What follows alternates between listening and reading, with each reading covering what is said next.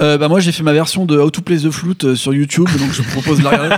non en vrai, euh, bah, j'aime bien moi les rappeurs de Seattle et donc Dave B qui est inv- invité sur l'album, c'est un rappeur que je suis, un rappeur chanteur, je sais pas trop, celui que Nico appelait Shane the Rapper sur euh, sur l'album. Euh, il a sorti un, un album avec euh, Sango, un producteur euh, un peu de la génération Soul Action en 2016, qui est aussi un mec de Seattle, ouais très SoundCloud.